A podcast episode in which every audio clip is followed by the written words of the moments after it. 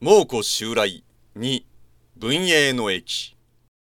蒙古襲来という未曾有の国難を前に国内では北条氏同士の争いが起ころうとしていました。北条時助。北条時助は執権北条時宗の腹違いの兄で六原短大南方を務めていました。北条時助は弟である執権北条時宗に深い憎しみを抱いていました。己時宗。本来であれば私が執権になっていたものを。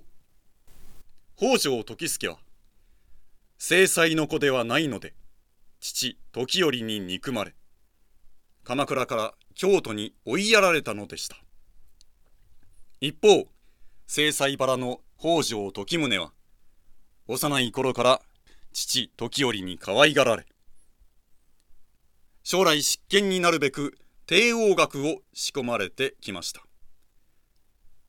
時助の中では長年にわたる恨み憎しみが蓄積されていました。そんな折長年にわたって陰性を行ってきた五佐賀上皇が病のとこに疲れます。五佐賀上皇は幕府のおかげで天皇になれましたので幕府には頭が上がりませんでした。なのでたびたび蒙古からの書状に返書を送ろうとしながらも幕府からその必要なしと言われると「うんそうか」と言いなりでした。しかし今五佐賀上皇がもし崩御すると反幕府的な亀山天皇が申請を行うことになる可能性が高い。やるなら今だ。北条時助はこう判断します。鎌倉への謀反を企てます。しかし執権北条時宗兄の企みをいち早く察知していました。六原短大南方北条時助に謀反の疑いあり。文永9年1272年2月15日。鎌倉からの使者が京都に届き北条時助邸を襲撃せよとの指令を六原短大北方北条義宗に伝えます。謀反人北条時助を滅すべし。ヒュンヒュンヒュンヒュンヒュンブワーブワー。燃え上がる北条時助邸己時宗。先に手を打ち寄ったかキンカンカンキュキンズバガハ父上。バタ炎の中で北条時助は切り殺されました。この出来事を二月騒動と言います。もちろん執権北条時宗が潜在的な敵であった北条時助兄である北条時助を排除したものです。以後北条徳宗家の権力はいよいよ不動のものとなっていきます。何度も国書を無視しよってもう容赦をせぬ日本を叩き潰せ。文永11年1274年正月不備来は日本攻略のため高麗に造船を命じます。あら来たよ。やっぱりろくでもないことになっちまった。もういつもいつも俺たちはとほほな目に遭うんだよ。嘆く高麗の民。3万5千名が徴収され。その食料も船の造営費も高麗の自腹でした。中国式のちゃんとした船を造営していれば遠征に間に合わないので簡略な高麗式の船を作らされることとなりました。そしていざ出発という矢先高麗国王元宗が亡くなります。そのため予定の7月から大幅にずれ込んで10月の出発となりました。おおいなんだありゃ。え？おいあれは猛虎だ！猛虎が来たぞ！文永11年1274年10月5日午後。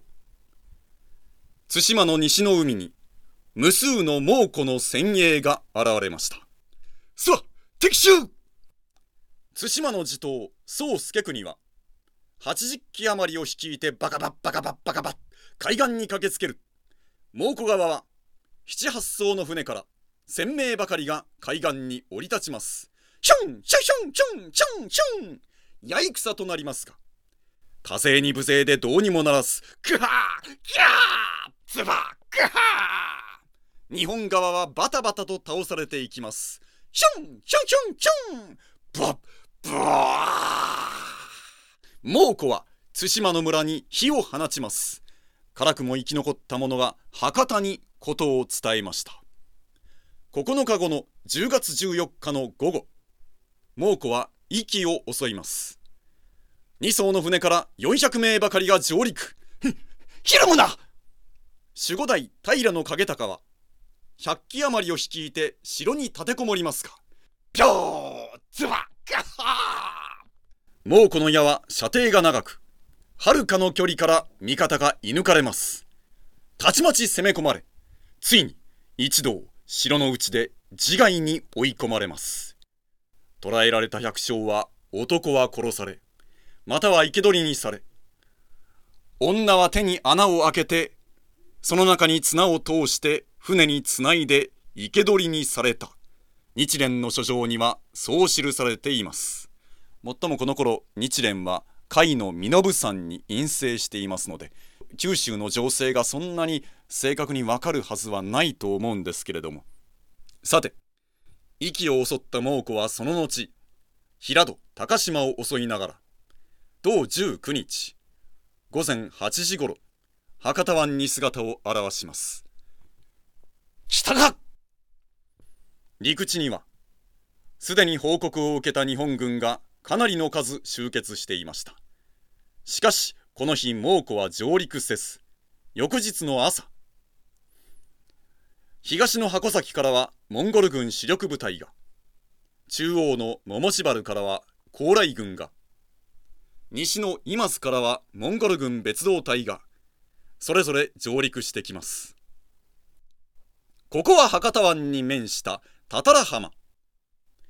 砂浜を挟んで向かい合う猛虎と日本軍。いざ！総大将小に影助が鏑屋を引き絞りひょーと空に放つとダーッと猛虎は大笑いしました。日本では合戦の前に鏑屋を祝う風習がありますが猛虎にそんな作法は通用しませんでした。我こそは肥後の国の住人竹崎末永。いざ尋常に名乗ろうとするもうわーっと襲いかかる猛虎に「わま待てまだ名乗りが終わっておらぬ!」取り囲まれあちらでもこちらでも散々に切り殺されます。これは戦い方が違いすぎる。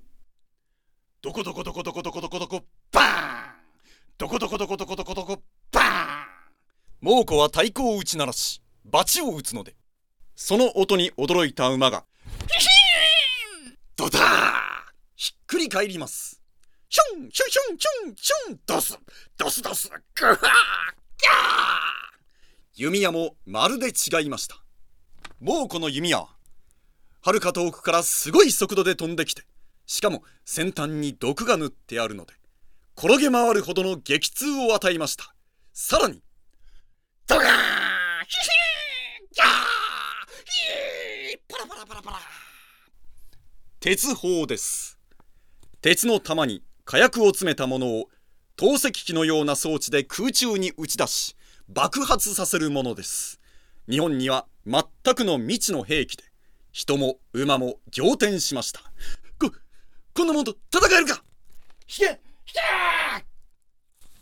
日本軍はなすすべもなく交代に交代を重ね水木まで引き退きました。水木はかつて天智天皇が異国の襲撃に備え太宰府の守りとして建造した人工の堀と土塁です。ぐわ猛虎は博多の家々に火を放ちます戦の神たる箱崎八幡宮も燃やされてしまいました。ところが翌朝海岸に出てみるとはあれ？もうこの船はほとんどいなくなっていました。どういうことこれだ？本当にどういうことなのか？現在でも諸説あってよくわかりません。復元水の劉福光が負傷したためとか船が急ごしらえの脆いものだったところへ嵐が吹きつけたとか単なる威力偵察だったとか様々に言われています。ともかく一旦は日本は助かりました。しかしフビライは諦めていませんでした。